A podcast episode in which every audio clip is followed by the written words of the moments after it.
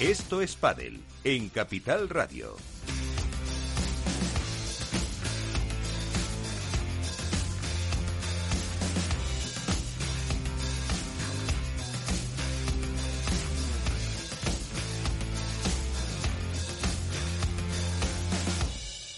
Buenas noches, bienvenidos y bienvenidas a Estos Padel, el programa de pádel más longevo de las ondas, en una edición especial porque, como estáis escuchando, no está con nosotros Miguel San Martín, tiene otros asuntos que atender. Soy Alberto Bote y voy a intentar, bueno, pues no estropear eh, demasiado este formato que está tan bien pulido.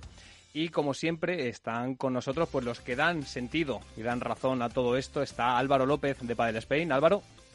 Hola, muy buenas noches, Alberto, ¿qué tal? Y también Iván Hernández de Contrapared. Iván, buenas noches. Hola, Alberto, muy buenas noches. Pues una alineación cortita, pero yo creo que más que suficiente para abordar esta nueva etapa del pádel en esta cargada temporada. Así que vámonos a por la actualidad. Así viene la actualidad con Contrapared. Y una actualidad que como siempre nos trae Iván Hernández. Iván, ¿qué nos ha deparado el mundo del pádel en los últimos siete días?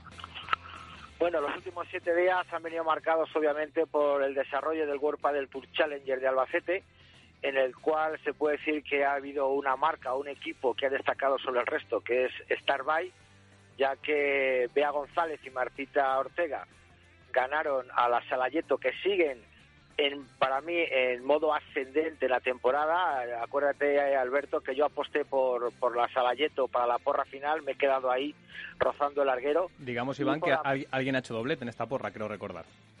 Pues no lo sé, no lo sé. Yo, desde luego, no, porque yo aposté por la Salayeto y perdí.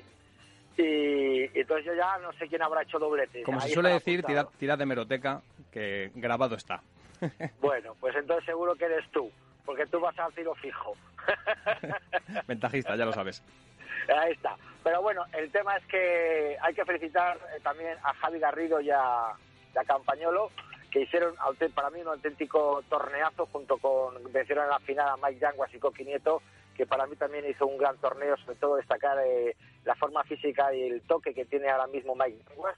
Yo creo que fue una final muy disputada, muy bonita y por supuesto, eh, por encima de estos cuatro jugadores hay un nombre a destacar, que es el de Maxi Gabriel, eh, el entrenador de los cuatro jugadores que se lleva un doblete junto con Gaby Reca, que creo que es muy bonito, el que un entrenador eh, trabaje durante un día entero el domingo, dos finales seguidas, es realmente eh, para destacar.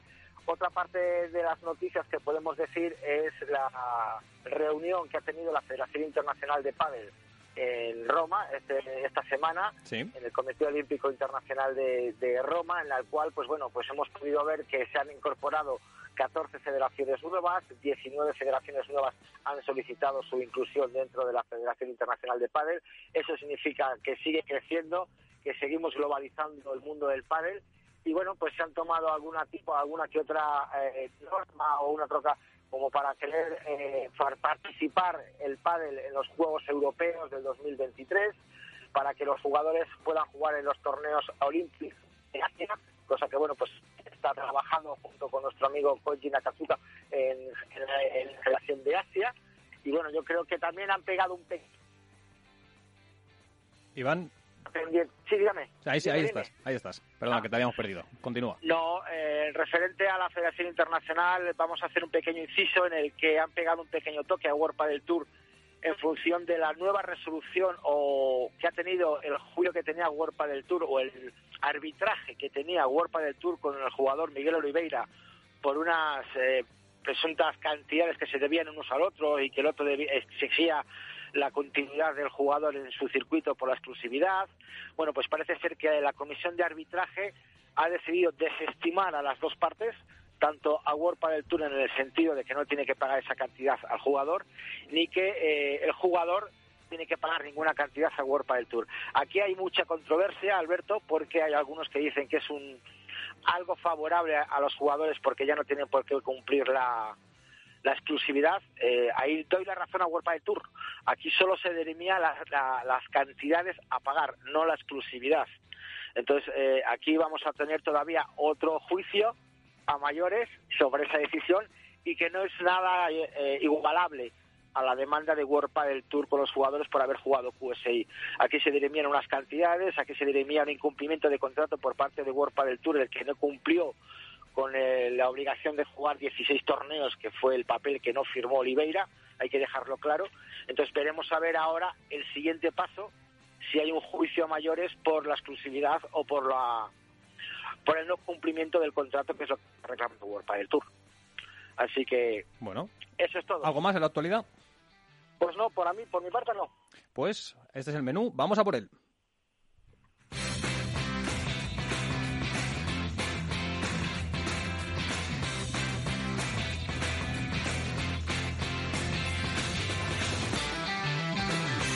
Esto es Padel en Capital Radio.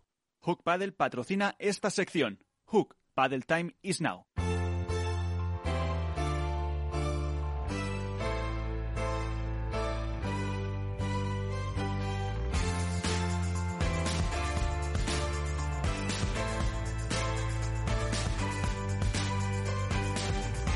En Esto es Padel comienza el debate.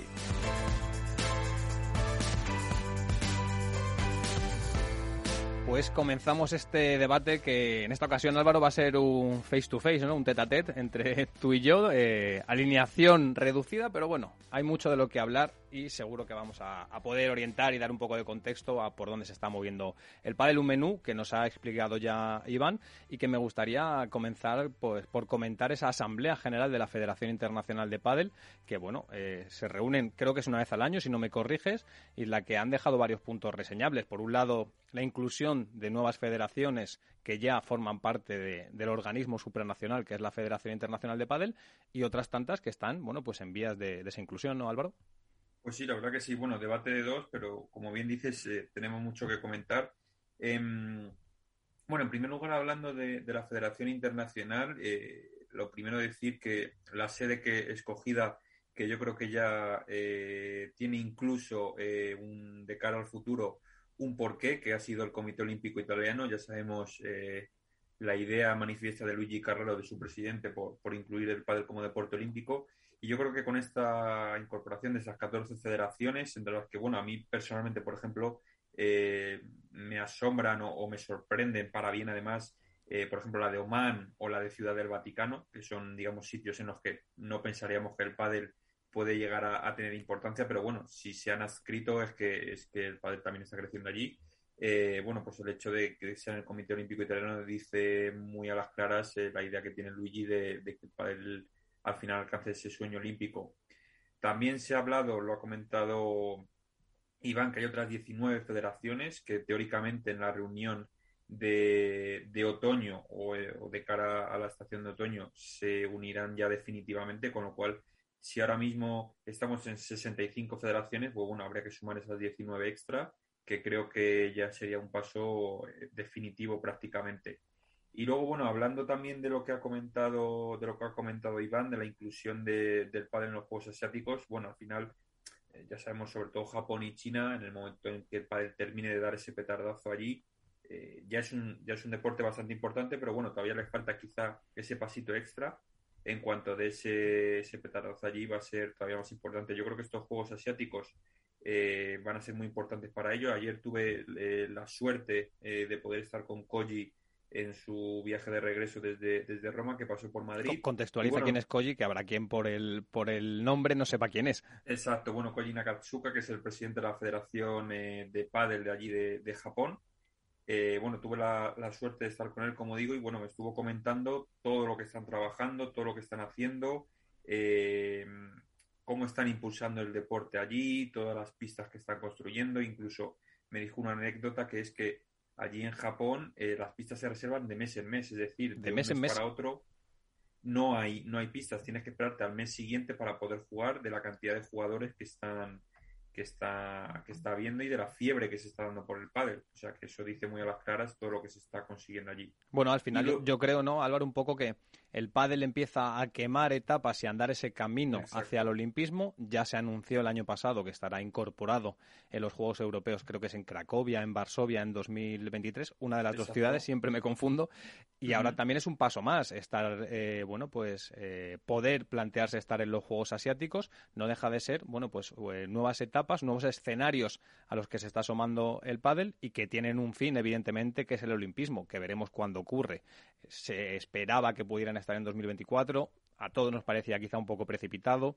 Está en el horizonte ya la fecha de 2028 y yo creo que quizá el escenario más realista para mí estará entre el 2028 y el 2032. ¿No crees, Iván? Que también Iván que ha vuelto, que ha vuelto de, la penumbra. Aquí estoy, aquí estoy. Sí, yo creo que, que, la fecha más o menos estoy contigo, entre 2028 y 2032. Eh, todavía tienen que cumplir muchos plazos, se tienen que realizar eh, torneos en todas estas nuevas federaciones que se han incorporado a lo largo de la semana pasada eh, en la Federación Internacional. No quiere decir que el que porque haya una federación ya, ya se cumplan los requisitos. Tiene que haber torneos internacionales, tiene que haber torneos nacionales, tiene que, haber eh, igualdad de, de, paridad en cuestión de mujeres y hombres en cuestión de licencias. Hay todavía mucho por recorrer en el mundo del pádel, pero siempre es bueno que se incorporen eh, delegaciones, no sé, como, como Tailandia, como Hong Kong, como, como países exóticos que, que, se están incorporando y que eso es bueno y sobre todo lo que dice Álvaro, ¿no? Eh, la labor que está haciendo Koji en Japón es realmente impresionante. Es el presidente al mismo tiempo de la Federación Asiática de Pádel que incorpora hasta Australia y que se, está todo el día organizando torneos internacionales, encuentros, se mueve muchísimo y creo que, que la fecha para mí va a estar 2028-2032. 2028, que si no me equivoco es en Estados Unidos, eh, no recuerdo la ciudad ahora mismo. Creo que es Los Ángeles. Los Ángeles puede ser exacto, y 2032 que es en Brisbane, en Australia, me parece recordar. En Australia, sí, Bueno, al, al, final no deja de ser un poco un termómetro de que el pádel cada vez se abre a más escenarios, que cada vez hay más países interesados en poder estar presentes en el desarrollo de esta nueva disciplina deportiva que está, bueno, pues contagiando al mundo entero y hace poco, por ejemplo, leíamos, creo que era en Padel Alto, si no me equivoco, que se abría el primer club eh, de pádel en Nueva York, cosa que, desde luego, es llamativo, ¿no? Que haya un club de pádel en Manhattan, creo que era en Manhattan, ¿eh? Que a lo mejor es en, es en Brooklyn eh, o en una de las zonas adyacentes, pero bueno, son cada vez más las noticias de que el pádel llega a territorios en los que hace cinco años no pensábamos que fuera a estar. Sí, no, exacto. Además, eh, bueno, también es labor de Marcos del Pilar allí en Estados Unidos, del presidente de la, federación. Eh, es verdad que, por ejemplo, en Estados Unidos se ha empezado más por la zona sur, sobre todo en Miami y demás, pero bueno, yo creo que al final, aunque allí es verdad que hay ciertas diferencias entre norte y sur, pero bueno, yo creo que al final terminará, terminará sentándose también en el norte. Yo, por ejemplo, eh, en mi caso yo opino, vamos, corregidme si me equivoco, yo creo que hay dos actores sobre todo que tienen mucha culpa de esto, del hecho de que más federaciones se, se adscriban. Yo por un lado creo que es, por ejemplo, la competición del, International Padel Experience de Madison, que es un circuito amateur que va por toda Europa y por, y por el extranjero, y el circuito de la Federación Internacional. Yo creo que el no Premier Padel, sino el, circuito del FIP está... el FIP Tour. Exacto, el FIP Tour. Yo creo que estos dos circuitos, uno digamos que a nivel amateur y otro quizá un poco más profesional, están abriendo mucho camino en zonas que hasta este momento en países que no, que no se pensaba que había, que había pádel o que había cierta importancia en el pádel. Y yo creo que esas dos competiciones están abriendo mucho eh, la veda para que al final lo tengan en cuenta y surjan nuevas federaciones que en este caso se han adscrito a la FIFA. Porque no olvidemos, Álvaro, que Premier Padel evidentemente está muy bien, eh, es que hay un circuito profesional con los mejores jugadores de momento y probablemente en el futuro jugadoras, pues es una labor que habla bien del trabajo de la Federación Internacional de Padel, pero la principal labor de ese organismo supranacional, de ese paraguas que todos llamamos que tiene que acoger el pádel, es precisamente desarrollar y capitalizar el desarrollo del propio pádel a nivel global. De ahí que sea importante que cada vez haya más federaciones propias de pádel, por un lado, que vayan incorporándose a ese elenco de activos que tiene la Federación Internacional de Pádel y que se den las condiciones para que el deporte crezca, crezca con salud, crezca de una forma sostenida, controlada y que, bueno, pues se vayan sumando eh, potencias, por decirlo de algún modo, a la posibilidad de que el día de mañana sea olímpico, porque recordemos que hay unos requisitos que cumplir, algunos ya se cumplen, pero otros todavía no. No, y por supuesto, sobre todo hay un, hay un tema muy importante en lo que en lo que comentas que no es que el pádel eh, o sea, que los circuitos que están haciendo, por ejemplo, la FIP, eh, sea un, circuito para adultos y ya está, sino que ese, esa, ese apoyo del pádel, ese crecimiento venga, igual que ha ocurrido aquí en España o, que ha ocurrido en Argentina, que venga desde la base, es decir, que se cree una base de jugadores jóvenes y jugadoras que no sirva para ahora y dentro de dos, tres años, sino que sirva para a la larga establecer un, crecimiento lógico para, para, que crezcan jugadores, eh, monitores, pistas, clubes, todo, y que al final el pádel tenga una, una base sólida, porque no sirve de nada que ahora haya un circuito importante como el de la FIP, pero que en dos, tres años ya no haya más jugadores porque vayan creciendo, vayan teniendo más edad y no puedan jugarlo, sino que haya relevo generacional, que al final es lo importante en cualquier deporte. De hecho, Iván, tú hace un año, un poco menos, apuntabas a que el crecimiento del pádel pasaba por dos mercados, Estados Unidos y China. De momento el primero parece que empieza a ser una realidad. No, está claro, Alberto. Eh, Estados Unidos es una de las grandes potencias que van a emerger y que están emergiendo gracias a la labor también hay que decir el nombre, todos le conocemos, a Marcos del Pilar, que es el representante, por decirlo de alguna manera, del padre americano, que está moviendo muchísimo el padre, sobre todo lo que ha dicho Alberto, en la zona de Miami, en la zona de también de, ahora de Nueva York, en Houston, está haciendo muchísimos torneos. Hay que recordar que el último campeonato del mundo de veteranos se celebró nada más y nada menos que en Las Vegas, bajo el auspicio de la Federación Americana de Tenis. Hay que decir que aquí sí que está metida la Federación Americana de Tenis, como en Italia con, la de pádel que bueno que se integra dentro del mundo de la raqueta junto con, otros deportes de raqueta como es el tenis como es el pickleball que está teniendo también muchísima emergencia eh, en, Estados Unidos pero yo creo que el mercado americano ha llegado para quedarse. Hay marcas que ya están muy representadas en ese mercado. Y respecto al mercado chino, bueno, todos sabemos que dónde se hacen las palas. Todos sabemos dónde se hace la ropa, todos sabemos que se hace la mayoría en China, y yo creo que cuando China descubra el potencial que tiene ese deporte y vea que todo lo que factura lo puede facturar para sí mismo, pues podrá dar un paso adelante y decir, pues vamos nosotros también a por ello, y seguro que, va a ser el mercado por excelencia de alguna manera, ¿no? Pues el que ha dado un paso adelante, y vamos a cambiar un poco de tema, es Lucas Campañolo, campeón del Albacete Challenger, MVP Campañolo. Bienvenido a estos Padel. Hola, hola, muchísimas gracias por, la invitación. ¿Cómo estáis? Bueno, ¿cómo, ¿cómo se siente un campeón de un Challenger, de uno de los dos que se han disputado esta temporada? Ah, bueno, eh, contento, eh, satisfecho, que se nota que el trabajo está haciendo de la mejor manera posible, que lo estamos haciendo muy bien y con ganas de seguir peleando por puestos altos. ¿Esperabais este inicio de temporada? Final en el primer torneo del año en Miami, ahora título en el Albacete Challenger. La sensación, además de que tanto Javi Garrido como Lucas Campañolo son los componentes de una de las parejas más en forma del año, ¿qué esperabais este buen inicio de, curso?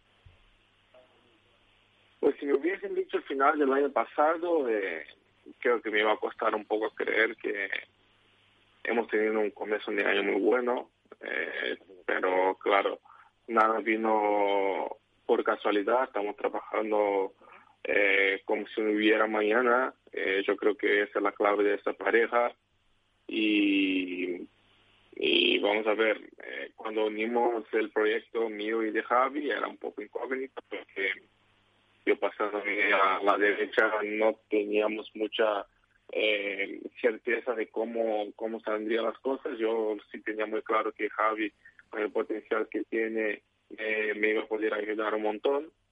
Y por suerte nos estamos acoplando día tras día mejor y, estamos logrando no solo buenos resultados, sino que también buenos partidos frente a parejas de arriba.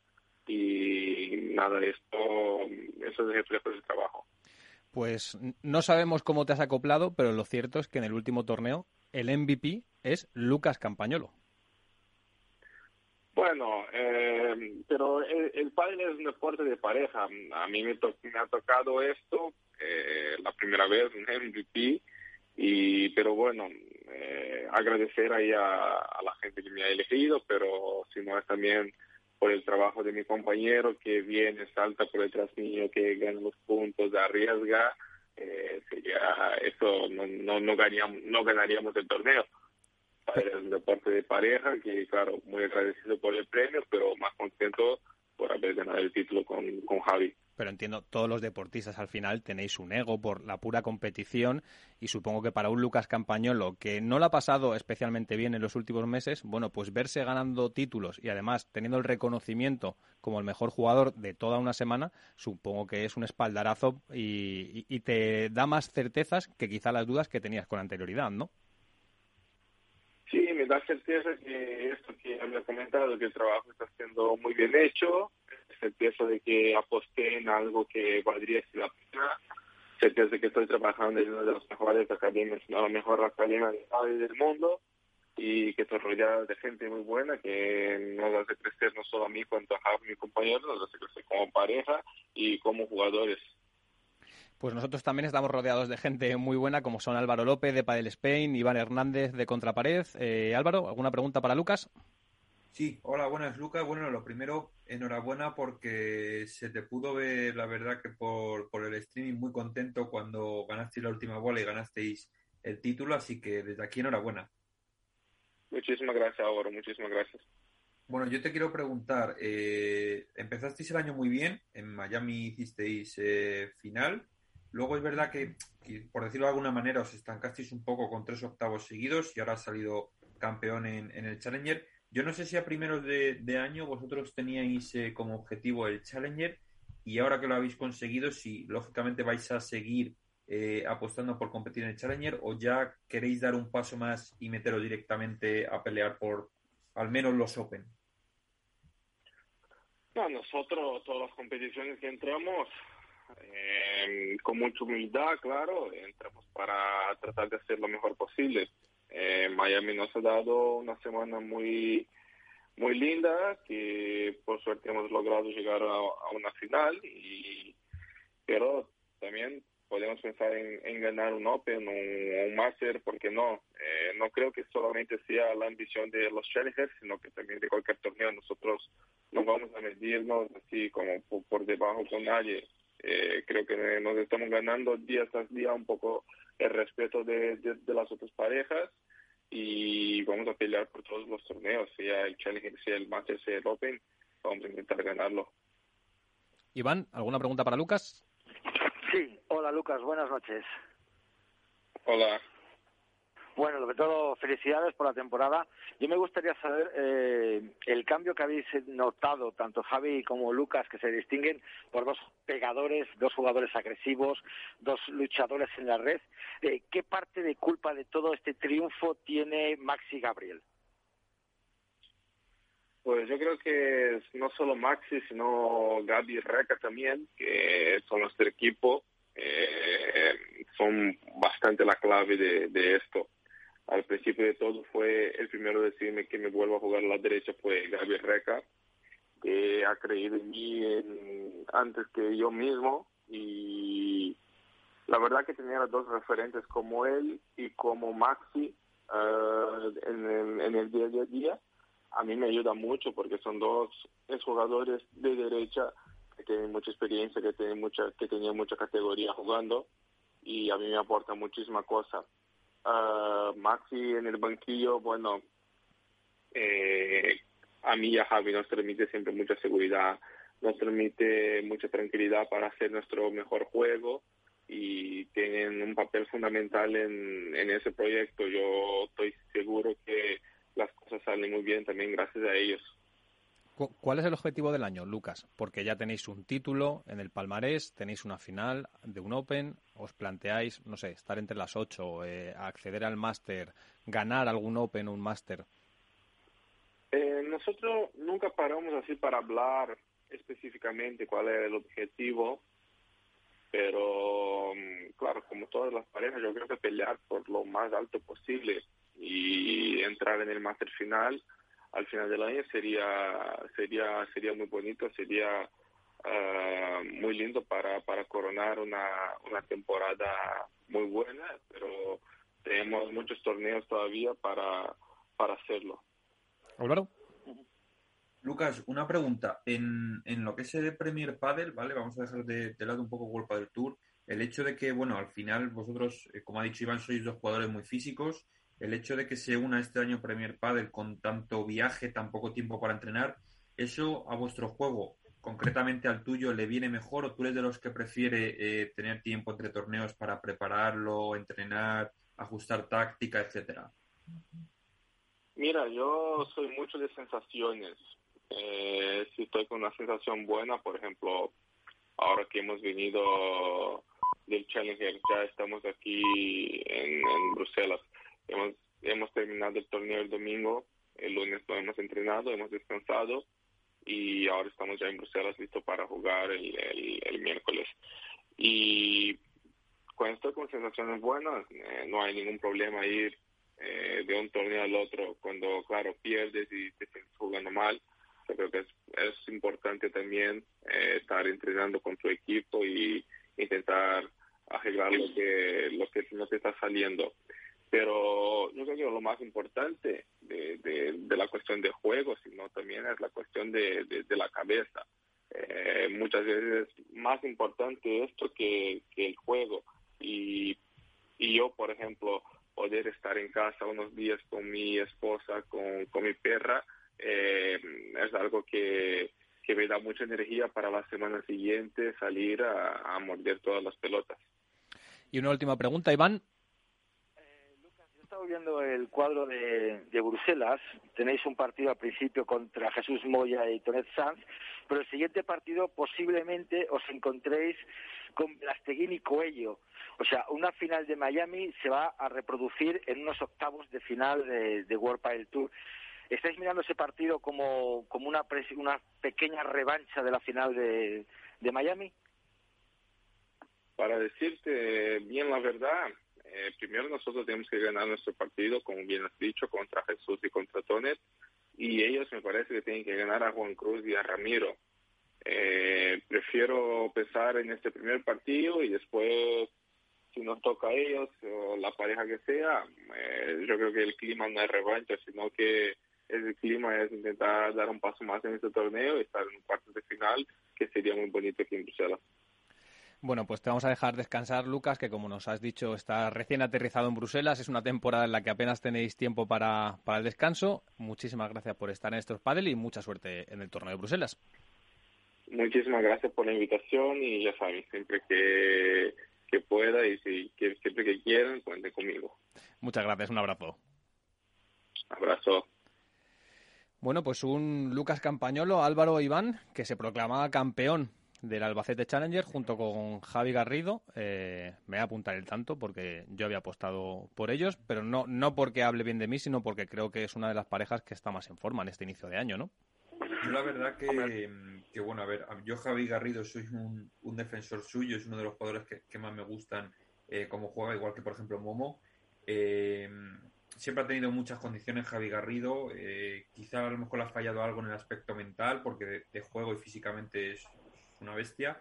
Y, y, yo dudaba un poco de la aclimatación de, de Lucas al, a la derecha, porque claro, es un jugador igual, es el típico eh, jugador de revés, potente, de buen remate, etcétera, pero la verdad que me ha sorprendido. Es verdad que. Sí, pero Álvaro, él, ya había jugado en el drive, siendo en categoría de menores y demás, había empezado jugando en el drive, pero por la potencia física que tenía, adaptó su juego al revés, con lo cual, digamos que, había, que yo creo que había ciertos patrones que ya tienen naturalizados y normalizados. exacto.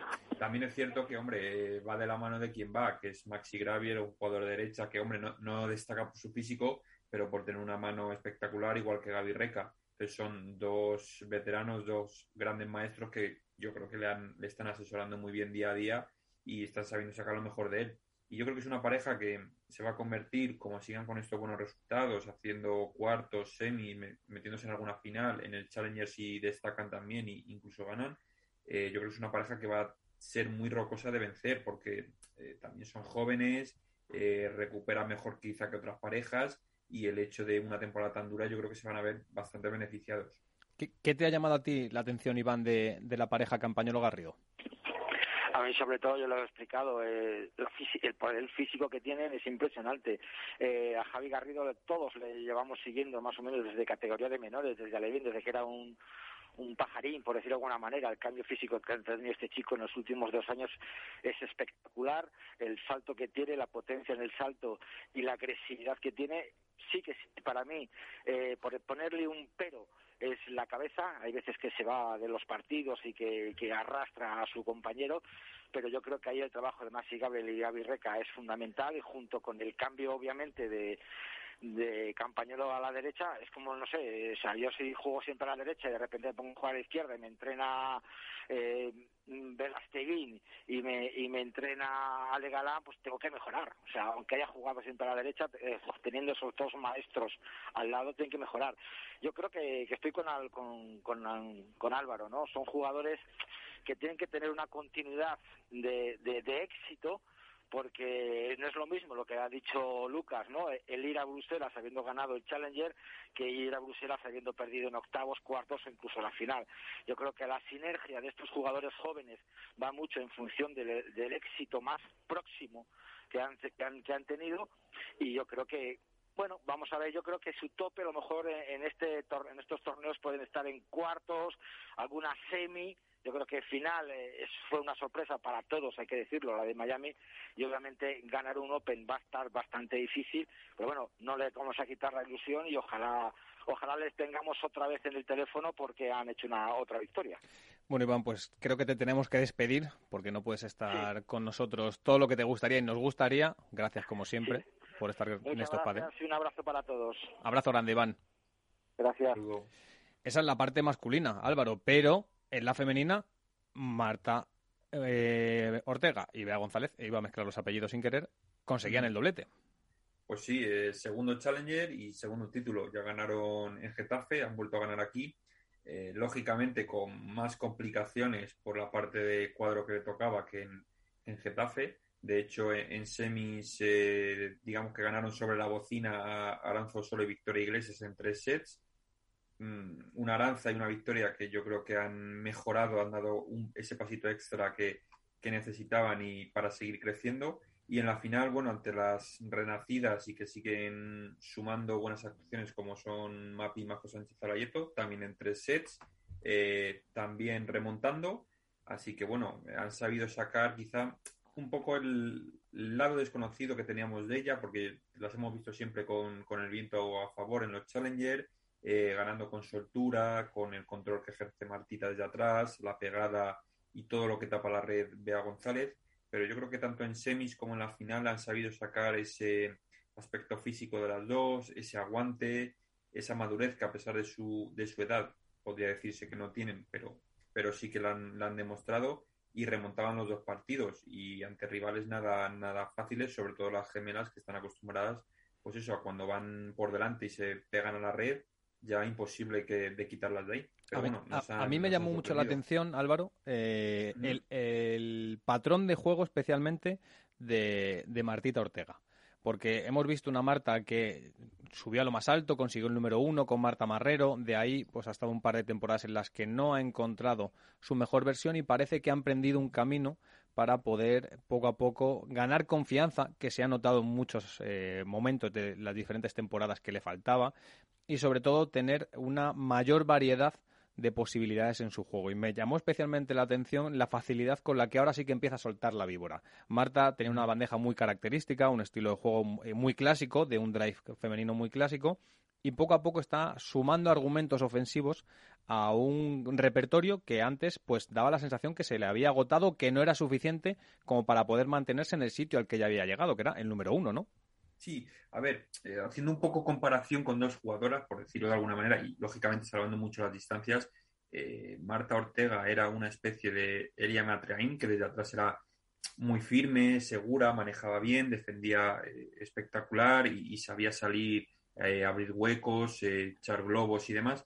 Y ahora está adquiriendo un poco la tendencia Alejandra Salazar, es decir, como dices tú, con la bandeja está haciendo más daño, está eh, sabiendo encontrar eh, y manejar sobre todo a las rivales para que Bea González, que es, eh, digamos, todo, ¿cómo decirlo? Todo pólvora, todo... Ímpetu, Todo ímpetu, exacto. Sí, es una jugadora que a lo mejor tácticamente es un poco más... menos controlable en, lo que es la táctica, en lo que es una estrategia, sino que va es un poco alma libre, pues para que vea ejerza esa presión, que con su envergadura entre más en el juego y, está sumando, pues eso, está moviendo muy bien desde la derecha a las rivales, las está también eh, pegando al fondo, no les está dejando tanto subir a la red. me, parece, me parece muy interesante lo que, lo que estabas diciendo, yo estoy muy de acuerdo. Eh, daba la sensación durante gran parte de la temporada pasada que Marta Ortega estaba como un poco eh, atada, ¿no? Según qué patrón de juego y no era capaz de salir de ahí, no era capaz de encontrar una resolución cuando las rivales conseguían volcar mucho el juego en su rincón y conseguían atraparla en el fondo de pista. Y quizá el jugar con una Bea González que es más anárquica, más impetuosa, que tácticamente no tiene esos conceptos que sí puede tener Marta, le está viniendo bien, porque vemos una Marta mucho más natural, mucho más fresca en el juego, que asume también que puede acumular un mayor volumen de errores no forzados, pero a la vez que también, bueno, pues en el balance de winners le, sale mejor. Entonces, a, mí personalmente, y esto supongo que irá en gustos, me gusta más esta Marta Ortega que, se la ve más feliz también en cierta medida, ¿no? Como con menos presión porque no, su, su esquema de juego no siempre pasa por el ABC, sino que a veces hay notas discordantes donde ella misma quizás se siente más cómoda. A ver, hay que tener una cosa en cuenta. Eh, Marta Ortega venía de jugar con, Marta Marrero y, y, ahí obviamente los galones los llevaba Marrero, el peso ofensivo lo llevaba Marrero y ella no es que se dedicara únicamente a defender, pero sí que ejercía esa labor sucia eh, para que su compañera fuese la que brillase en ataque. En este caso, digamos que con Bea González, eh, y es un, es un poco raro decirlo, pero bueno, Marta es la veterana, es la que tiene más experiencia y la que por tanto tiene que tomar un poco el liderazgo de esa pareja. Quizá en ese liderazgo eh, implica un poco el tener más repertorio de golpes, en llevar también un poco la voz cantante en la construcción, el ser, digamos, ese haciendo un símil con el fútbol, ese centrocampista box to box que, saca el balón desde atrás y lo lleva hasta adelante para que el delantero, en este caso, vea eh, sentencia el partido. Pues bueno, Marta está cogiendo, como dices tú, galones, está cogiendo más repertorio de golpes y al final también eso eh, implica que sea una Marta más segura, que no pueda fallar tanto en, la construcción y en, y en el generar juego. Hablando de repertorio de golpes, una cosa que hemos hablado nosotros fuera de micros y que me gustaría abordar con naturalidad también, es ha, generado cierta polémica eh, según qué comentarios durante la narración de, del Challenger. Eh, yo voy a romper una lanza a favor del narrador oficial de, los Challenger, al cual no conozco en persona, eh, y soy honesto, pero creo que todo el mundo necesita un periodo de acoplamiento, de aprendizaje, y todo el mundo tiene derecho a equivocarse puedo entender en este caso que haya según qué comentarios, pues al aficionado de pádel a lo mejor no le guste, no esté acostumbrado a ese lenguaje e incluso algunos probablemente han sido desafortunados, pero eh, no soy yo muy de campañas de hate, ya lo sabes. Creo que todo el mundo tiene derecho a equivocarse y creo que será más fácil juzgarlo cuando eh, tengamos una muestra mayor de dos, tres torneos por delante, que ahora que no se ha creado pues un poco eso de, de hate a su alrededor, que a mí sinceramente no me gusta. A ver, yo estoy, o sea, coincido plenamente contigo, tampoco conozco, no tengo la suerte de, conocer al narrador. Es verdad que hay algunos comentarios, porque te pueden hacer gracia, como me hacen a mí, como lo de Cid Campador, eh, o a, por ejemplo, a Mike Yanguas, que llamaba el, ese tipo el aguacate mecánico, que tampoco sé de dónde viene ni por qué, pero bueno, tendrá su, su porqué y, lo dijo. El, Entiendo que te refieres sobre todo a los comentarios con, con Bea González, que decía, hola, soy Bea González y, tengo todo esto para ti, o algo así, o, algo No, recuerdo los, comentarios en concreto, pero sí que se ha generado en, según que en, redes sociales, redes sociales y demás, pues un poco se le ha puesto en punto de mira y a mí me parece, me parece injusto, dando por sentado que evidentemente al final, como narrador, que yo soy narrador, nos debemos a la gente que nos escucha, tenemos que acercar nuestro mensaje para que sea del gusto de todo el mundo, pero también tenemos que tener bueno, pues un perfil, una característica que nos haga diferentes. Si en este caso se ha podido equivocar, ha habido comentarios que a lo mejor pensaba que eran gags eh, graciosos y que a la gente le iban a poder llegar y no ha sido así, lo que hay que darle es margen de maniobra para que, oye, pueda reconducir la situación, pero me parece que eso de poner en la diana, que es muy del medio de comunicación hoy en día, de las redes sociales y demás, yo no estoy, yo no estoy a favor. Yo, por no generar tampoco mucho debate con este aspecto, porque creo que es una cosa que está deportiva y que bueno, eso queda dentro del circuito. Eh, yo es verdad que su estilo no, no es eh, que me guste excesivamente, pero bueno, entiendo que cada uno tiene el suyo propio lo que sí hay que tener en cuenta que, bueno, eh, desgraciadamente, para bien o para mal, a día de hoy en las redes sociales y en la sociedad en general, eh, cualquier comentario que tenga un mínimo tinte eh, feminista, machista, homófobo, no homófobo, que a lo mejor realmente él desde su punto de vista no, no lo quiso obviamente decir así, pero se tergiversa mucho y la gente está a la que salta. Entonces hay que tener cuidado también con los dobles sentidos, etcétera. Exacto, con los dobles sentidos, la ironía, eh, hay que ser, hay que tener mucho cuidado. Entonces, la gente está a la que salta a la más mínima y bueno, yo creo que hay que darle un poco de margen al narrador. Ya te digo, yo tampoco lo conozco. No creo, obviamente, que tuviese la intención de, herir sensibilidades ni de ser eh, machista con, con Bea González, así que bueno, le dejaremos margen de maniobra para por lo menos el siguiente Al final todo radica en eso. Yo, yo empatizo con él, me veo en esa situación, me equivoco muchas veces, algunas más laxas, otras veces más groseras, pero eh, al igual que no me gusta que me hagan a mí porque hay que darle un poco de contexto, la presión, son muchas horas narrando, eh, a veces son muchas horas delante de un micro hablando, a veces en modo automático, a veces con más sentido, con más énfasis. Además, yo siempre digo que tú creces a medida que el partido crece, ¿no? Es como si fueras una especie de jugador más. A, medida que el partido toma temperatura, tú también. Y, y entiendo que en este caso ha podido eh, bueno, pues hacer comentarios que a lo mejor no han sido los más afortunados del mundo, que es una cuestión subjetiva, no lo olvidemos siempre, pero eso de ponerle la diana, como digo, eh, y de que, bueno, pues acusarle de, a mí me parece que es un poco precipitado y, y, camina en contra de la evolución que a mí me gustaría para este deporte, que para mí tiene que tender más al tenis y alejarse de otros deportes donde el forofismo y donde, bueno, pues las amenazas, los insultos, el heiteo es eh, parte del día a día totalmente de acuerdo contigo, Alberto. O sea que hay que dejar eso, la cosa extradeportiva aparte. Y ya te digo, mm, de cara a las próximas citas, obviamente le van a mirar con lupa a la gente y van a estar más pendientes si cabe. Que por un lado está bien, porque así el Challenger también tiene más repercusión. Exacto. Eh, pero bueno, hay que, ya te digo, hay que centrarse en lo puramente deportivo, en los resultados, que el Challenger nos ha dejado eh, momentos muy interesantes, tanto en el cuadro femenino como en el masculino, y, ser eso lo que realmente nos importe. Pues sí, así que vamos a centrarnos en el deporte y vamos a, en este caso, a viajar. Y nos vamos a ir hasta Estados Unidos porque hemos hablado mucho de él en este, en este programa, pero ahora tenemos la fortuna de contar con él y es Marcos del Pilar, el presidente de la bueno pues eh, asociación ¿no? de, de, de en Estados Unidos. Marcos, buenas noches. Hola, buenas noches, ¿cómo estáis? Bien, ¿y tú? ¿Qué tal? estar con vosotros. cuéntanos un poco, que para quien no conozca a Marcos del Pilar, que la gente del Padel supongo que te referencia, ¿quién es Marcos del Pilar ahora en esta nueva etapa? Pues supongo que la misma persona que siempre. en realidad creo que... bueno, pero ejerces un cargo diferente. Sí, o, otro más, ¿no? Aparte de, mis obligaciones eh, laborales con la compañía para la que trabajo, eh, en este caso he asumido otra responsabilidad que es voluntaria.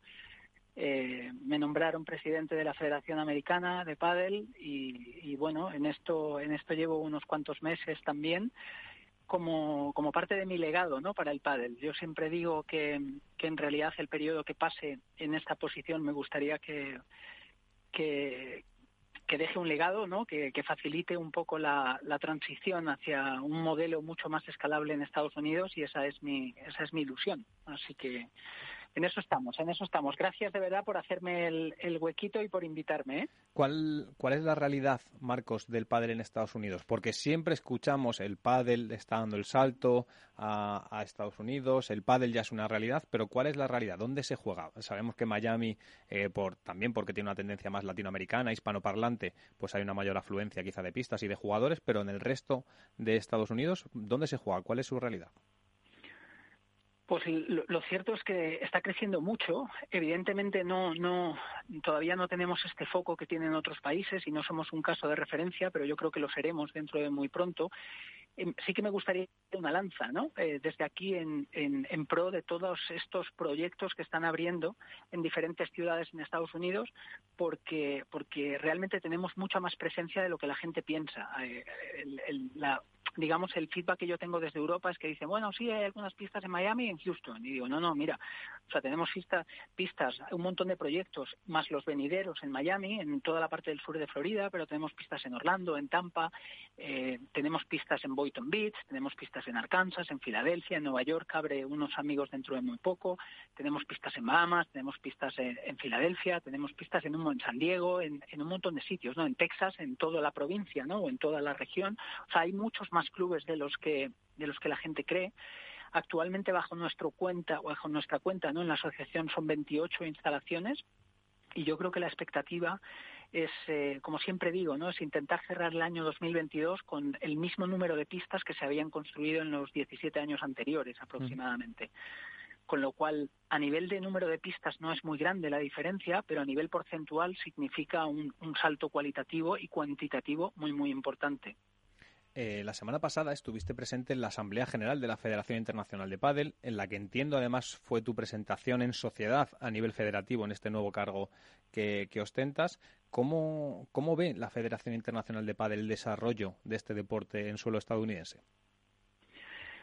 Pues efectivamente, bueno, aunque había tenido, tengo relación con los presidentes desde, desde hace tiempo y había estado en el Mundial en Qatar, digamos que, como presidente teníamos que acudir efectivamente a la Asamblea General en representación de la USPA y así lo hice, ¿no?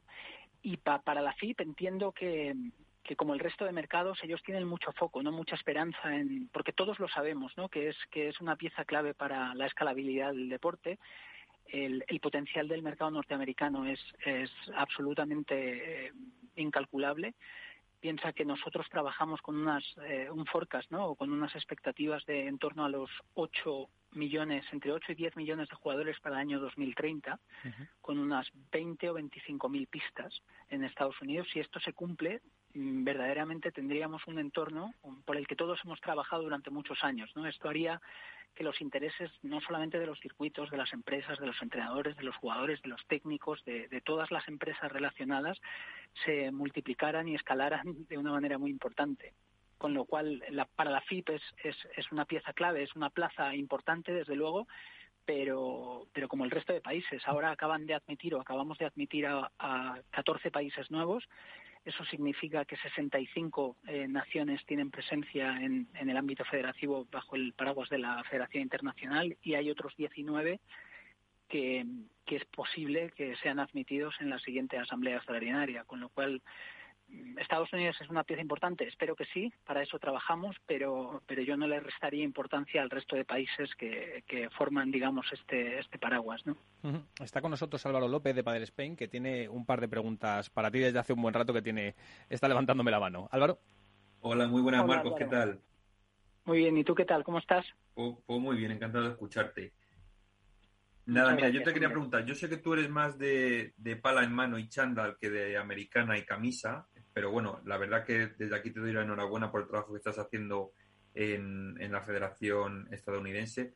Lo primero que te quería preguntar es, mm, ayer, eh, como decía, tuve la oportunidad de hablar con, con Koji, tu, compañero eh, presidencial, pero en este caso en Japón, y, yo le preguntaba, em, en Estados Unidos, ¿cuál digamos que son los principales problemas o, o enemigos que tenéis vosotros? Porque yo personalmente, ya te digo, no sé, no sé cómo va allí el pádel, pero yo no sé si es un poco la mentalidad diferente entre norte y sur, eh, la falta de monitores, eh, a lo mejor la falta de, de la climatología. ¿Perdón? La climatología también, ¿no? La climatología, o sea, ¿cuáles son los, digamos, los principales problemas o la mentalidad propia de los estadounidenses que no es un deporte que a lo mejor les guste teniendo el baloncesto, teniendo el fútbol americano, eh, teniendo otros deportes. ¿Cuáles son los, los enemigos principales que tenéis allí para crecer? Pues yo creo que esto daría para una charla entera de una hora, pero, pero te voy a te voy a intentar responder rápido y un poco con la tú me conoces bien Álvaro con la filosofía que yo tengo de vida. Yo yo veo pocos problemas, no veo casi problemas en ningún lugar lo que veo son retos y oportunidades siempre. Es verdad que hay ciertos stoppers o ciertas cosas que pueden hacer que el crecimiento no sea todo lo rápido que a nosotros nos gustaría, pero yo fundamentalmente me apalanco en las oportunidades, ¿no? En, qué es lo que podemos hacer para que de verdad hagamos que, el, el, crecimiento sea dramático, ¿no? Eh, había una parte importante para mí que es evidentemente la infraestructura. O sea, el reto más importante a salvar en este momento es que tenemos que ser capaces de construir pistas cuanto antes, porque todo lo demás viene después, ¿no? Yo siempre cuando picheo con los inversores y con los grupos interesados en hacer crecer el deporte les digo, chicos, tenemos que ponernos en marcha deprisa. Y para mí este es el, el reto más importante a día de hoy, porque todo lo demás yo creo que ya lo hemos validado. O sea, el modelo está validado. Había gente que decía, no, es que no es un deporte para americanos, es solo para latinos. Y todas estas falsas hipótesis las hemos validado ya. realmente hemos construido mm, pistas y hemos validado el modelo en ciudades que no tenían ninguna herencia latina y, la atracción que generamos en todas estas nuevas ciudades es exactamente igual que en zonas latinas o en, o en cualquier otro lugar del mundo. Con lo cual, para mí la parte eh, importante es esa y después el, el, crear espacios de colaboración. ¿no? Yo hay algo en lo que me apoyo muchísimo, es intentar crear esa atmósfera de colaboración entre todas las personas involucradas, ¿no? Tanto inversores como, como gestores o como entrenadores en este caso, ¿no? Porque intento difundir la idea de que todos participamos de un objetivo común, que todos tenemos que remar en la misma dirección y con diferencias de opinión, seguro, ¿por qué no? Pero tenemos que intentar que el mercado estalle cuanto antes o, seguir en este proceso en vez de crear, pues, eh, mentalidades cortoplacistas o, o, intereses encontrados. Yo creo que estamos en una etapa demasiado temprana como para, como para malgastar nuestro tiempo en este tipo de cosas. Y yo te diría que como stopper principal eso, algo en lo que yo me enfoqué mucho también era intentar involucrar a las instituciones americanas, pero una vez más ese reto lo hemos salvado ya, ¿no? Tenemos conversaciones avanzadas y de hecho acuerdos en marcha con, con muchas instituciones americanas, con lo cual... ¿Con cuáles? Eh, bueno, pues tenemos eh, evidentemente con la USPTA, o sea, tenemos acuerdos con, con la Asociación de Profesionales, por ejemplo, eh, tienen 15.000 técnicos en, todo el mundo, no solamente en Estados Unidos, sino en todo el mundo. Tenemos conversaciones abiertas con, con y, aproximaciones con la USDA también, evidentemente, y con, y con eh, asociaciones locales también eh, americanas. Entonces, digamos que había que crear este mapa de alianzas donde todos trabajamos en una misma dirección y esa es la filosofía, ¿no? Intentar encontrar partners que nos ayuden a crecer, a darle visibilidad al deporte y que todo esto eh, se enfoque claramente en el aumento de la participación, que es un poco la filosofía o la misión básica que tiene en este caso la USPA, que eh, claramente aumentar la participación y exposición del deporte y después quizá pues ayudar a instituciones, ¿no? a, clubes, tanto los actuales como los venideros, a ser exitosos utilizando este modelo que a su vez esto será lo que dará motivo a otro a seguirlo haciendo. Perdona, ¿eh? No, eh, Marcos, en las últimas fechas hemos podido leer en diferentes medios, ha especulado con la posibilidad de que Estados Unidos acoja una gran prueba del circuito Premier Padel. Es cierto que ya ha tenido una experiencia con World Padel Tour en Miami hasta en dos ocasiones, 2015, 16 si no me equivoco y 2022 en este año, pero empezó a hablarse y de hecho, bueno, pues eh, ha sonado en cierta medida la posibilidad de que Nueva York acogiera un, no sé si un Major, un Taiwán de, de, Premier Padel. ¿Existe esa posibilidad real, no sé si esta temporada, pero en el corto plazo, de que en suelo estadounidense se presente en sociedad el pádel en una plaza tan importante como es eh, el estado de Nueva York? Eh, digamos que hay, interés. Hasta donde te puedo decir es que hay, interés y, desde la asociación, en este caso, nosotros eh, estamos evidentemente muy interesados en atraer cualquier tipo de prueba a terreno norteamericano. Sí que existe, sí que existe interés, existe una opción, evidentemente.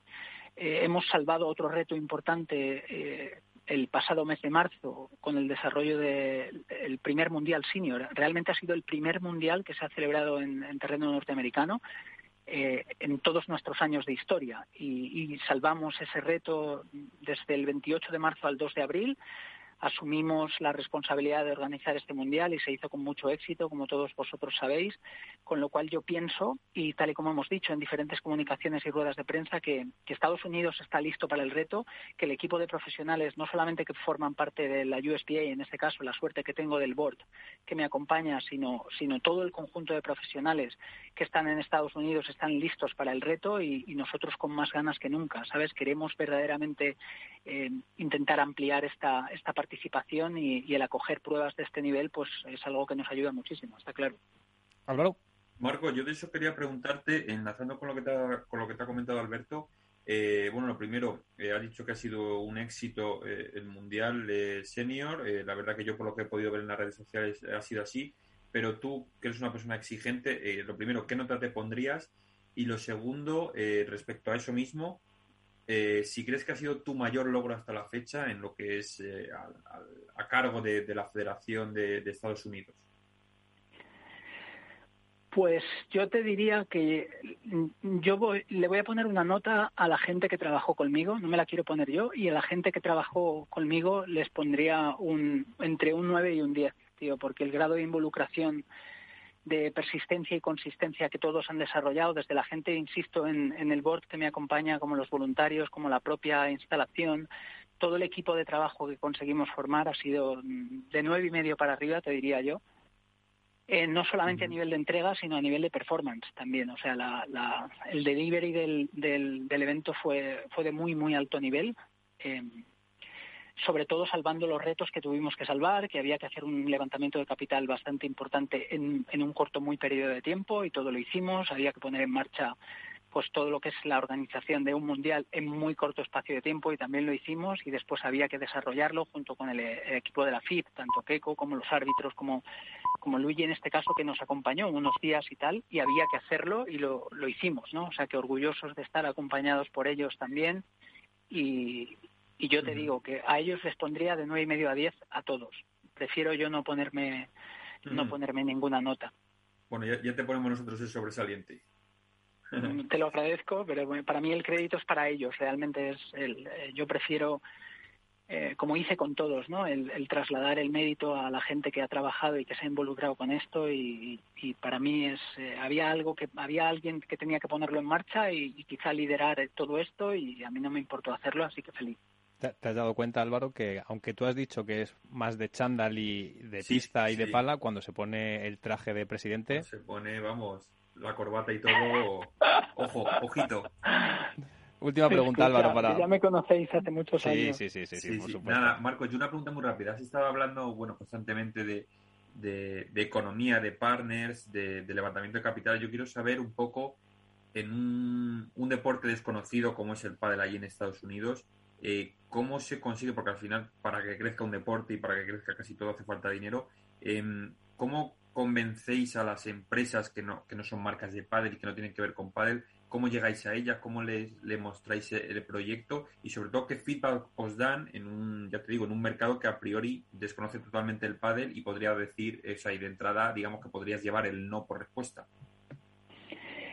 Pues yo te diría, te corregiría, si no, con la confianza que tenemos, el, no me gusta decir uh -huh. que el pádel es un deporte desconocido en América porque sería tirar por tirar por tierra el trabajo de mucha gente durante muchos años. Digamos que el universo que tenemos por delante es, es para crecer sin parar en los próximos 30 o 40 años, sí, es decir, que podemos eh, seguir dando a conocer el deporte hasta que 330 millones de habitantes lo consuman, 100% de acuerdo, pero desconocido yo creo que no, porque algo que cuento siempre como anécdota es que muchas de las reuniones con las que con las que yo picheo a los a los grupos inversores y demás antiguamente yo tenía que defender mucho el por qué no el por qué pádel el por qué por qué por qué no y, y por qué confiar en este modelo en este deporte etcétera.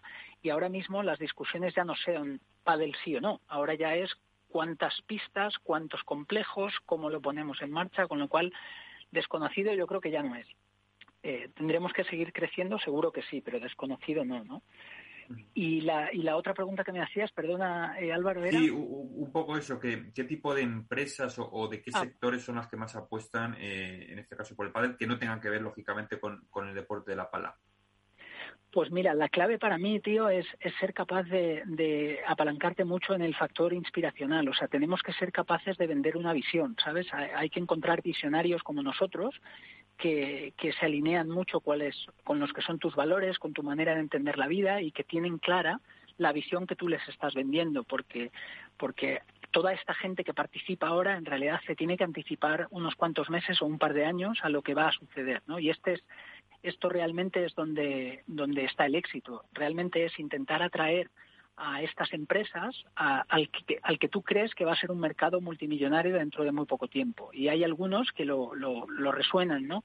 rápidamente y hay otros que no tanto. Pero bueno, eh, supongo que cuando te, tienes un perfil tan pesado, tan consistente, tan resiliente como el mío, pues al final eh, te acaban haciendo caso, porque si algo soy es, es, es constante, ¿sabes? Y puedo, y puedo seguir empujando y empujando y empujando durante mucho tiempo.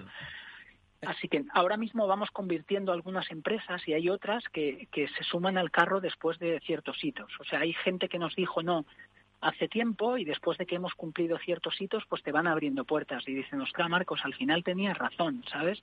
Eh, oye, pues ahora sí que lo vemos y se trata un poco de esto.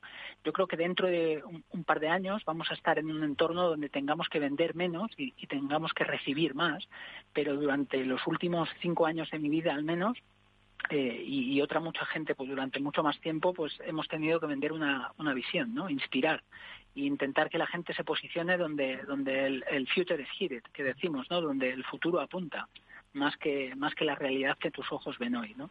En términos económicos, Marcos, todos conocemos que el mercado americano tiene tendencia al, al, business, al show, a hacer del evento en sí una propia experiencia y eso influye directamente, entiendo, en la capacidad económica y la necesidad de inversión. Eh, ¿En cuánto puede oscilar ahora mismo organizar un gran evento como es un Mundial de Veteranos de Padel en suelo estadounidense? Aproximadamente, ¿no? ¿Cuál es la ronda de inversión que habéis necesitado para poder, entiendo, cumplir con las necesidades que tienen los diferentes inversores que son americanos, tienen una idiosincrasia americana y que no se conforman con un torneo puramente deportivo, sino que le dan, bueno, pues una serie de activos, ¿no?, que orbitan alrededor de él.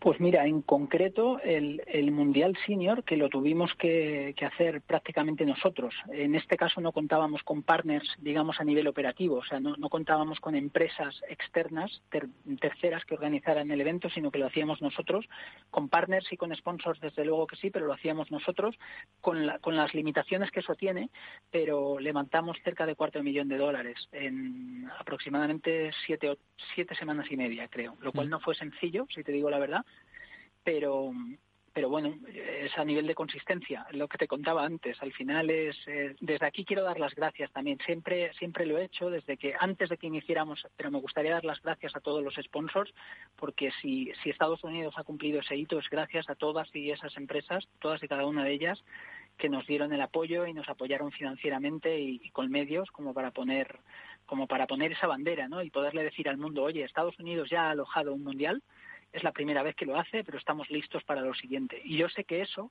dentro de unos cuantos años, tendrá tendrá una reminiscencia, ¿no? Tendrá el decir, ostras, hubo alguien, tío, que, que, puso en marcha todo esto y dentro de dos o tres años ni nos acordaremos. Pero alguien tenía que romper esas barreras, así que... Bueno, los pioneros llamados, ¿no? Sí, los... Mm, los colonos americanos. eso es, que dicen los americanos, 100%, tío. Bueno, pues yo en lo particular y en lo personal tengo previsto un viaje a Estados Unidos en los próximos meses, entre otras cosas para poder conocer la realidad del pádel en suelo americano, que me parece muy interesante y es uno de los escenarios que nos va a deparar seguro este deporte. Así que eh, espero poder charlar contigo en persona y si no, pues te invitamos, por supuesto, a estos pádel para que nos hables de la salud del pádel americano en el futuro. Cuando queráis, eh, siéntete invitado cuando quieras, tío, y a todos los demás, a toda la gente del equipo. Yo siempre digo que estamos abriendo una gran oportunidad para todos y esa fue la ilusión, al menos con la que yo me mudé hace unos cuantos años, de crear oportunidades para otros, incluidos evidentemente medios de comunicación, entrenadores, jugadores, circuitos, empresas, etcétera. Con lo cual eh, creo que España tiene que exportar mucho talento y estaré orgulloso de facilitar ese camino para para, todo lo que necesitéis. O sea, que contad conmigo para todo. No, sabes lo que has hecho. Mm, yo no viajo, pero mando al enviado especial, que es Alberto Bote, así que sin problema. Pues perfecto, tío. Te llamaremos, Marcos. Muchísimas gracias, Marcos de Pilar. Un abrazo grande. Buenas noches. Gracias a vosotros. Chao, hasta ahora. Bueno, pues interesante, ¿no, Álvaro? Conocer la realidad, como decía, de uno de los escenarios, iba a decir futuros, que seguro va a ser del futuro, pero también de este corto y medio plazo, porque ahora sí se puede decir que el pádel en Estados Unidos empieza a tener pues una parte alícuota de bueno pues de iniciativa de capacidad de llamar la atención. Ya no solo es Miami como nos explicaba Marcos porque todos tendemos a pensar que el pádel es Miami que en el resto de escenarios apenas hay eh, jugadores pistas entrenadores pero como decía antes Nueva York tiene su primer club de pádel nos está hablando de Houston cada vez hay es verdad que el crecimiento es eh, ralentizado con según que otros escenarios si comparamos pero ahí está. A ver a mí me ha sorprendido mucho eh, sobre todo el hecho de que, bueno, Marcos ha cogido un deporte de la nada allí eh, y lo está haciendo crecer enormemente. Eh, yo creo que este Mundial Senior o Mundial de Veteranos, o bueno, como lo queramos llamar, ha sido el gran espaldarazo y el gran éxito que ha conseguido él y su equipo. Y creo que gracias a esto van a venir citas muy importantes, no sé si de Premier Padel, de la propia FIP o de otros circuitos que pueden estar allí. Pero sí que me sorprende el hecho de que, de que mm, la idiosincrasia propia del pueblo americano, norteamericano en este caso, eh, que aunque él diga que sí, pero bueno, no es de pádel y el hecho de que lo haya cogido tan bien con otros deportes tan mayoritarios como hay allí y que apuesten por él, la verdad que y que consiga esa ronda de financiación para un deporte que es desconocido allí, pues a mí la verdad que me ha sorprendido y habla mucho también del trabajo y de todo lo, que está haciendo Marcos y la, y la, asociación allí. Bueno, es que Marcos, como decía, es un pionero. O sea, los que conocemos su trabajo en, suelo estadounidense, cuando se le propuso en su momento y le salió la oportunidad de abrir brecha en un mercado tan complicado, tan competitivo como es el americano y donde no había prácticamente nada, bueno, pues eh, hay que alabar su labor. Esto tan solo es el germen de lo que va a ser el pádel en general a nivel global y sobre todo yo es que soy de los que piensa que, que el pádel cuando entre en este tipo de escenarios donde donde lo que rodea al continente importa tanto como el contenido, el deporte va a cambiar en cierta medida. No es lo mismo jugar un torneo de tenis en la caja mágica, por ejemplo, como está ocurriendo esta semana en Madrid, que hacerlo en Flashing Meadows en Estados Unidos, por ejemplo. ¿Por qué? Porque esa concepción del business, del show, del espectáculo, de darle mucha notoriedad a lo que se hace en el ámbito deportivo, pues en cierta medida lo, evoluciona y hace de catalizador para la, para la inercia que lleva el propio deporte y eso en el pádel será positivo siempre y cuando no pierda eh, su esencia, ¿no? Hombre, tú lo, tú lo has explicado muy bien cuando le preguntabas eh, el hecho de que no importa solo lo que hay en la pista, sino lo que hay fuera, el show americano propiamente dicho. Eh, vemos la Super Bowl, la Super Bowl al final no es el partido en sí, es los anuncios que hay, es el show en el intermedio de la música, el antes, el después, pues en el Padre es igual, en Premier Padre lo hemos visto, quizás no tanto en Qatar, eh, porque no se ha visto, pero bueno, todo lo que ha rodeado a los jugadores, las presentaciones, los regalos que han hecho los jugadores, eh, todo el ambiente que había allí. Entonces, al final importa tanto más lo que es la propia competición deportiva como lo que hay alrededor. Y creo que Estados Unidos para eso son los números uno. Y a, y a través de ello eh, va a crecer mucho. O sea, va a crecer el hecho de que, de que haya espectáculos eh, espectáculos de, yo que sé, de música, ambientación, eh, cosas de las marcas alrededor de un propio torneo, que haya mucho más que solo el propio, la propia semana de competición, que al final sí importa quién gana el título, lógicamente, pero importa también todo lo que rodea, que al final el deporte es espectáculo y es lo que tenemos que entender. Pues de pionero a pionero, uno en suelo estadounidense y otro en el ámbito de la comunicación, las redes sociales, los canales de comunicación, eh, damos la bienvenida y las buenas noches a Manu Martín. Manu, ¿cómo estás? Muy bien. Eh, estábamos hablando del pádel en Estados Unidos. No sé si tú, que has tenido muchas experiencias en el extranjero y que también eres un prescriptor del propio deporte en esos nuevos escenarios, has tenido la oportunidad de conocer cómo, cómo está eh, desarrollándose el pádel en suelo estadounidense. Bueno, nosotros a través de Padel NBA sí que estamos trabajando allí. De, hecho, con Marcos del Pilar también estamos, estamos trabajando eh, de manera muy cercana. Y sí, principalmente más en la Florida, que es donde por donde ha hecho un poco la, brecha, pero, pero bueno, ya tenemos experiencia de, por dónde van los tiros. Uno de mis jugadores, de hecho, vuelve mañana de Houston y, bueno, pues cada vez más. Allí eh, eh, Peter Alonso, que lo conocéis de sobra, que es uno de, mis socios, aparte de jugador, me decía, Manu, esto es un avispero ahora mismo. Tú sabes cuando, cuando mueves un avispero y empieza y se nota esa agitación, dice, pues aquí pasa eso. Ya la gente ya ha escuchado, ha visto y, y bueno, eh, claro, económicamente pues el poder adquisitivo es mucho mayor y, ya pues allí ya se empieza a mover business, ¿no? Así que bueno, estamos todos esperando realmente que, aquel mercado pues explosione porque además tiene, tiene mucha sinergia con el tenis, el tenis es muy poderoso allí y, bueno, eh, la verdad que tenemos muchas esperanzas ¿no? en, el, en el mercado americano. Hola, buenas Manu, ¿qué tal? Soy Álvaro. ¿Qué tal Álvaro? ¿Cómo estás? Muy bien. Oye, yo quería preguntarte, eh, hemos hablado, bueno, con, con Marco nos está contando un poco todos los objetivos y los proyectos que tienen de pistas y demás, pero yo quiero sobre todo preguntarte a ti, eh, ya que has hablado de, del tema de, que estáis en Estados Unidos, en Florida, eh, la parte que, que, más te compete, que son los monitores. yo no sé un poco cómo está un poco el nivel de formación allí, cuántos monitores más o menos se estima o que hay o que pueden hacer falta, porque claro, al final está muy bien construir pistas, está muy bien que haya jugadores, pero los monitores es otra de las patas importantes de la formación. No sé cómo está un poco el tema allí de, de, de monitores, entrenadores de padre. A ver, actualmente no hay muchos y, lo que estamos intentando hacer en una primera etapa, que es algo que, ya se ha hecho en, otros países, como es el caso de Suecia, es reconvertir jugadores, vamos, entrenadores de tenis a pádel, eh, complementar sus horas a lo largo del día, pero claro, primero primero pasa, la primera etapa es construir pistas, ¿no? Al final primero va a poner las pistas, al menos, haciendo sinergia con los clubes de tenis en un inicio, luego ya saldrán clubes, de hecho ya hay algunos eh, en Miami que es solamente una pista de pádel, y, poco a poco pues ir pivotando a esos entrenadores hacia el pádel que vean una alternativa de negocio para que puedan desarrollar el deporte, porque como, como vosotros decís, solamente con poner una pista de pádel eh, el deporte no crece. Y, por lo menos yo considero, opinión personal, que lo que hace que crezca un deporte, por supuesto, eh, son eh, eventos como los que ha hecho World Padel Tour en Miami, que, acerquen al, aficionado del deporte, pero creo que eso va un poco más hacia los inversores. Para el, público amateur necesitan un entrenador que, los, que cada semana los lleve, les enseñe, haga que nos estanquen, organicen torneitos, pues eso, unos americanos que jueguen entre ellos y al final eso es lo que crea la afición y lo que hará que el deporte vaya creciendo. Pues de torneo a torneo vamos a dar el salto al Bruselas Open. Manu, ¿qué podemos esperar de esta reentré de la temporada tras un parón de dos tres semanas? Pues yo creo que va a ser un torneo bastante interesante. Las fases previas, que es por ahora lo que de lo que tengo conocimiento, pues, eh, me decían que unas condiciones de pista más bien lentas, y, bueno, pues mira, venimos, uno de los cambios que, hubo, que era Maxi y Lucho, pues no, arrancaron con buen pie y que estoy seguro de que van a entrar a por todas en, este, en este próximo torneo. Y, bueno, pues eh, creo que vamos a estar ahí mirando con muy, con muy buenos ojos estas nuevas parejas que se han formado. La pareja Alex Ruiz y, Momo, eh, Estupa y, Lima, que ya los hemos visto algunos entrenamientos aquí en Madrid, hemos podido ir viendo cositas yo creo que vamos a estar muy expectantes porque hay unos, unos cuantos debuts que, van a ser interesantes.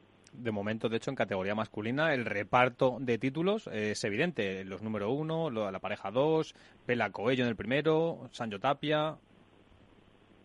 Si es que, bueno, al final cada vez está más, más repartido. A partir de ahora, un poco después de ese reparto, es donde vamos a empezar a sacar eh, un poco más eh, cuáles son los patrones, ¿no? Si, quién empieza a repetir. Si para mí LeBron Galán hicieron un torneazo en el último torneo, que le hicieron fantástico, vamos a ver si son capaces de mantener esa inercia y, de, y de sacar un poco la cabeza. O si vemos a, a Dineno y a, Paco que, que, bueno, pues que responden y todo esto, si de, camino por ahí no nadie pega un traspiés, que es algo muy muy fácil, porque bueno, no olvidemos que algunas parejas llevan varias semanas sin competir. y bueno, parece que no, pero también eso, o sea, te toca ahora una primera ronda de estas difíciles después de dos semanas sin competir y ojo, ¿eh? eh que, al final se hace más complicado de lo que parece. Eso en categoría masculina. En categoría femenina, de momento, duopolio. Gemma Matria y Alejandra Salazar, que habían estado intratables hasta el último torneo, hasta que por fin Ari y Paula rompen ese techo deportivo que les habían puesto las, las números uno. ¿Qué podemos esperar en esta nueva cita? A ver, eh, sobre el papel, teóricamente debe pasar algo similar. Eh, por, por cómo han transcurrido los resultados en torneos anteriores, a mí me da, me da por pensar que, debería repetirse un poco los mismos resultados. Pero yo sigo teniendo el ojo puesto en, en Delphi y en Tamara, a ver en qué momento recuperan las sensaciones. Eh, yo vi un poco meter ahí también, un poco recuperarse en parte Aranza y Victoria, que venían algo dubitativas, y vamos a ver si el haber ganado este Challenger les da a Martita y a Bea ese, ese empujón de creérselo y de plantar cara pues ahí en, esa, en, esa ronda de semifinales que, van a tener que pelear duro. Pero bueno, yo creo que, a ver, en principio sobre el papel todo apunta a que, a que deberían levantar el trofeo si, si todo va bien. Bueno, hablabas de esa de ese poco descanso y de, bueno, de algunas parejas, las que por el Challenger y de otras que llegan eh, tras bastante tiempo sin competir. En vuestro caso, digamos que es una cosa intermedia, porque competisteis en el Challenger, pero bueno, eh, si no recuerdo mal, eh, caísteis el cuando fue el miércoles no me parece o bueno las, las chicas perdieron eh, Carol y Eli perdieron en, Perdón, el jueves. Eh, no, perdón, llegaron hasta, hasta el viernes. Sí, correcto. Eh, lo único que sí que es verdad que os toca, os toca un comienzo bastante complicado, os toca con, además a última hora, os toca con, con Bárbara Ibero, y luego en el caso de ganar, os toca nada más y nada menos que con Ali y Yema. Eh, ¿No es un poco cómo afrontáis eso ante dos parejas que, eh, bueno, lógicamente de ganar, eh, son dos parejas muy físicas y que os pueden complicar bastante? Sí, la verdad es que, bueno, de hecho es que el primer partido ya es durísimo porque vienen de hacer dos semifinales y, y están con muchísima confianza. Vero siempre ha sido una jugadoraza, pero, pero este año yo la veo con ese cambio mental de, empezar a creérselo porque han ganado a, parejas muy buenas y, y Bárbara ha ido en ascensión. al final eh, es una jugadora que sabe lo que es ganar en menores, ha sido campeona de España, no sé si de Europa también y bueno, eh, tiene un talento terrible. Es un partido muy duro. Eh, ojalá y que se pueda definir en, dos sets a favor, pero, pero ya, ya, me gustaría a mí. Y en el caso de ganar, pues te tocan otra vez las número uno, que ya, ya bueno, este es el día de la marmota, ¿no? De Bill Murray. Pero, pero bueno, eh, esto es, es que también te digo una cosa, es que si no te toca Gemma y Ale, es que te va a tocar otro, otra bestia, ¿no? O sea, al final en el femenino esto es algo que cada vez va a pasar con mayor regularidad y yo creo que lo que hay que hacer es hacer las cosas bien, cuidar bien los descansos y, hacer el mejor trabajo posible en pista. Si tienes delante algunas, pues jugaremos de una manera, con, eh, buscando ciertas cosas, y, si no, pues jugaremos de otra manera. Pero ya te digo que si en lugar de esas te tocan Bea y, Martita, pues también es un, un partido durísimo y, hay otras siete, ocho parejas que son muy complicadas. Sí, y Manu, hablabas de, bueno, digamos un poco esa recuperación de la zona eh, templada caliente del ranking con, con Victoria y Aranza, eh, con Delphi Tamara, yo creo que ahí también se tienen que meter eh, Jessica y Alix, y sobre todo eh, una pareja que yo estoy viendo que está creciendo y que está recuperando sensaciones como son las gemelas. ¿Cómo las estás viendo tú en este inicio de año? Que creo que, bueno, van yo creo que van a más, deben de ir lógicamente por nombre y por experiencia más, pero ¿cómo las estás viendo en ese proceso de recuperación? Al final, dos jugadoras que para ellas como sabemos todos, es complicado competir por la incertidumbre que tienen. A ver, el, tema con ellas, es, hay, hay, una parte también de, respeto hacia, hacia Mapi, porque nunca sabe si, si, tiene un día en el que se encuentra peor por, su situación. Pero yo lo que destaco de las de las gemelas primero nunca sabes cómo, cómo van a estar porque cuando cuando están fuertes son muy difíciles de ganar. Y luego yo que le llevo las estadísticas en contra cuando jugamos es que tienen un porcentaje tan alto de, acierto de los puntos importantes. Nosotros cuando jugamos con, contra ellas un auténtico calvario porque 30 iguales y puntos de oro bueno en el último de 8 nos ganaron 7 eh, que nos fuimos al tercero y se acabó retirando eh, Eli por, por una lesión, ¿no? Y, y, son muy peligrosas. Ellas lo tienen muy claro en los momentos importantes. Son, es una de las parejas que mejor juega, que sabes que cuando llegan a ese momento pues rinden bien, se conocen a la perfección, obviamente, y tienen muy claro a, lo que juegan y la, y la, estrategia, ¿no? Entonces, mm, son una pareja que, bueno, pues igual te hace una final como han hecho en el Challenger, que, que te pueden hacer un buen destrozo de cuadro. Muchas veces pasa por la autoexigencia de ellas, son muy exigentes y, y ellas quieren ganar entran al partido y a veces se cabrean, ¿no? Pero, pero lógicamente por, por las ganas que tienen. Y es una pareja a la que nunca le debes dar la espalda, porque como os digo, si, si están bien pues y las condiciones son buenas, son buenísimas. Que son, están como para, para hacer finales y, ganar torneos si, si las condiciones se dan. Pues presentadas ya las parejas y qué nos va a deparar este sexto torneo del año, solo nos queda hacer la porra. Manu, comienzas tú. Yo, les, yo se lo pongo a los número uno. Yo es que soy un conservas. Yo soy conservador. Yo se lo pongo a los número uno a, eh, sin conocer las condiciones que me llamará hoy Jaime Fermosel, que se juega al pase a cuadro. Al terminar me, me, me, llamará para contarme si, eh, sensaciones de la central, juegan central. Pero si supiera algo más, de si está más bien lenta o más rápida, mm, podría apostar con más seguridad. Pero en principio se, las, se los pongo a los número uno. Si, si no me ha quitado más seguridad que los número uno, Manu, poco, ¿eh? ¿Por qué? Porque, hombre, más seguridad que apostar sí, que va, ganador. eres como yo, Manu, vas a tiro hecho a saber que... Yo soy un conserva, es, lo que hay, sí, efectivamente. políticamente correcto, pero bueno. Está bien jugado. Yo, yo hubiera hecho lo mismo y esto me refrenda en que es la última vez que te doy la oportunidad de ser el primero en apostar. También claro, efectivamente. ¿Álvaro? Pues mira, yo voy a ir eh, esperando que sea una pista lenta, como en el club, como nos ha comentado Manu eh, yo creo que ahí puede brillar bastante Sancho. Entonces yo espero un Sancho Tapia. Sancho Tapia en masculino y en femenino. chicos, y en chicas ahí tengo más dudas. Quizás al ser pista lenta, eh, bueno, yo voy a apostar, mira, como vienen de ganar en, en, en Getafe y en Albacete, voy a apostar por Martita y por Bea. Martita y Bea. Miguel San Martín sí que nos ha dejado también su apuesta, en este caso con Martín Dineno y Paquito Navarro para el masculino, Ari Sánchez y Paula José María en el femenino, y yo que no me voy a escapar, pues voy a apostar por Delfi Brea y Tamara Icardo en el femenino, y en el masculino me voy a jugar un triple desde el centro del campo por Lucas Campañolo y Javi Garrido. Qué pareja, cómo me gusta esa pareja. A mí también me encanta. Me gusta mucho.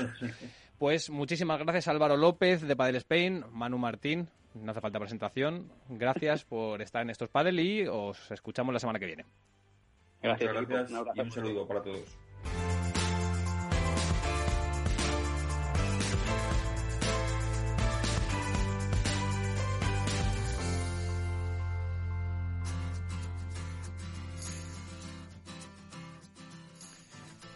Y gracias a todos vosotros y a todas vosotras por escucharnos cada noche los martes aquí en Capital Radio, en estos Padel, el programa más longevo de Padel de las Ondas y que seguirá semana tras semana acercándose el deporte de la pala. Hasta la semana que viene.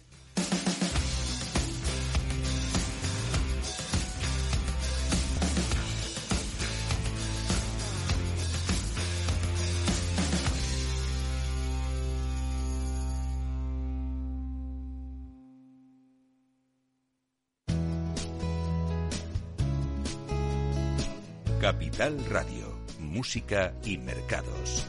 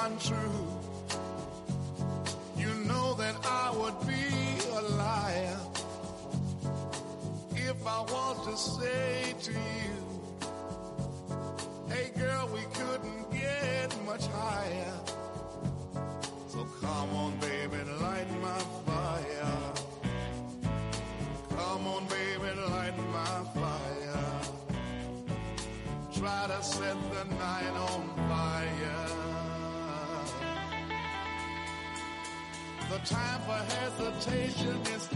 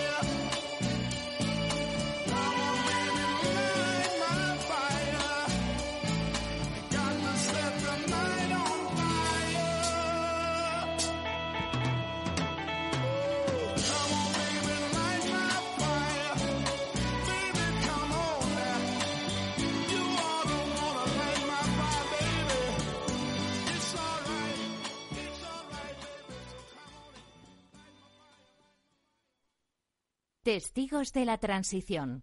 50 años de periodismo. El automóvil por donde pasaba cada día don Luis Carrero Blanco voló por los aires. Españoles, Franco ha muerto.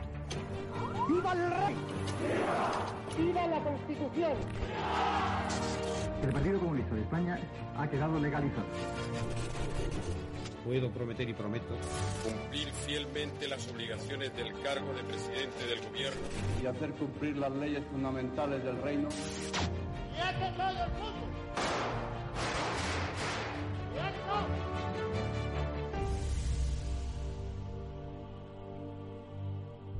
Todos los miércoles a medianoche en Capital Radio. Un encuentro con los periodistas que vivieron la historia en primera persona.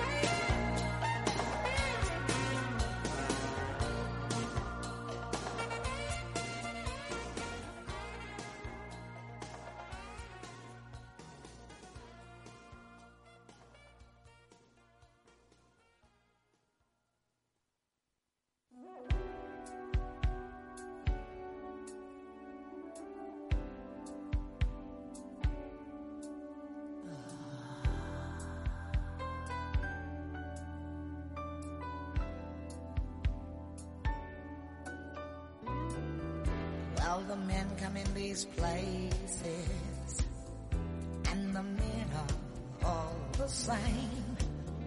You don't look at their faces, and you don't ask their names. You don't think of them as human.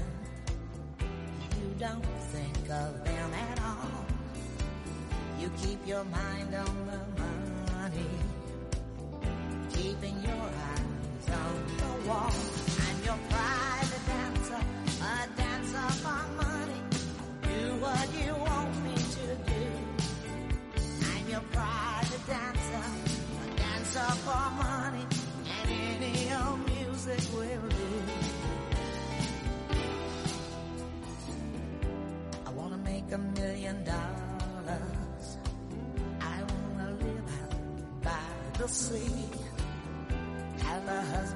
some children. Yeah, I guess I want a family. All the men come in these places, and the men are all the same. You don't look at their faces, and you don't ask their name. I'm your private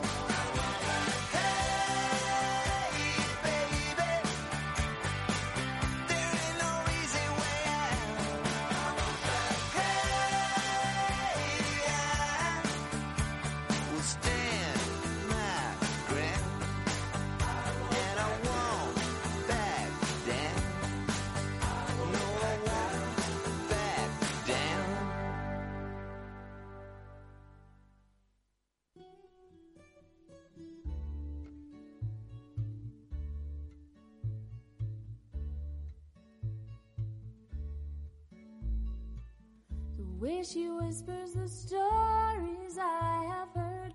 In captivation, my eyes are wide with her words. So much respect in here. My heart is blowing up to burst. With one step forward, she leads me by the hand.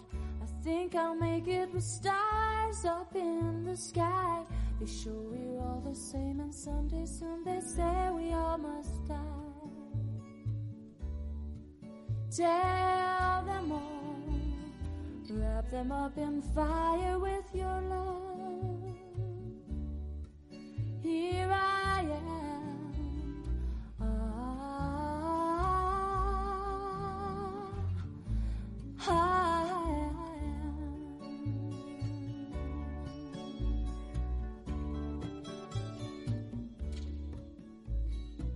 Somebody told me the answer's in the fight. Grab all you can, take everything in sight. Don't care if I sit here forever, holding nothing but my heart.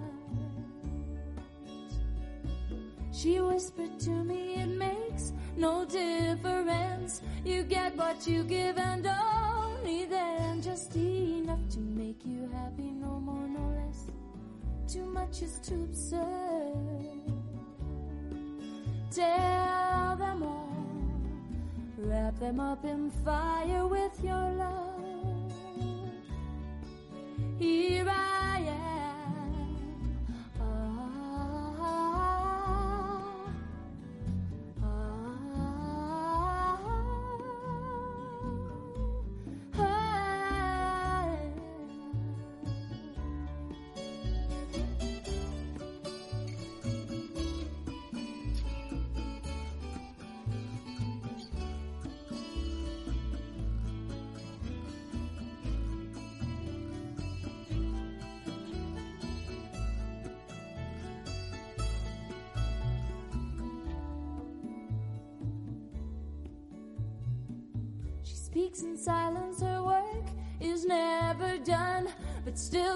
till the battle she has won. But for a moment I thought I saw her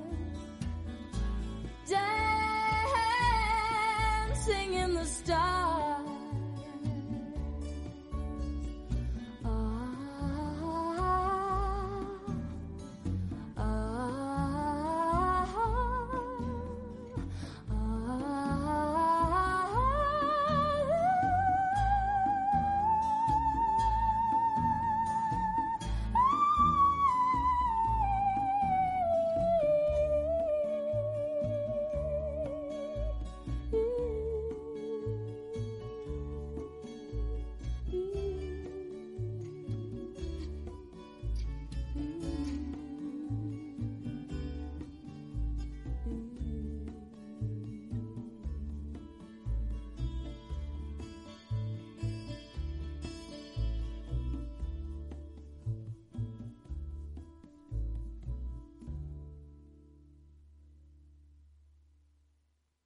Capital Radio.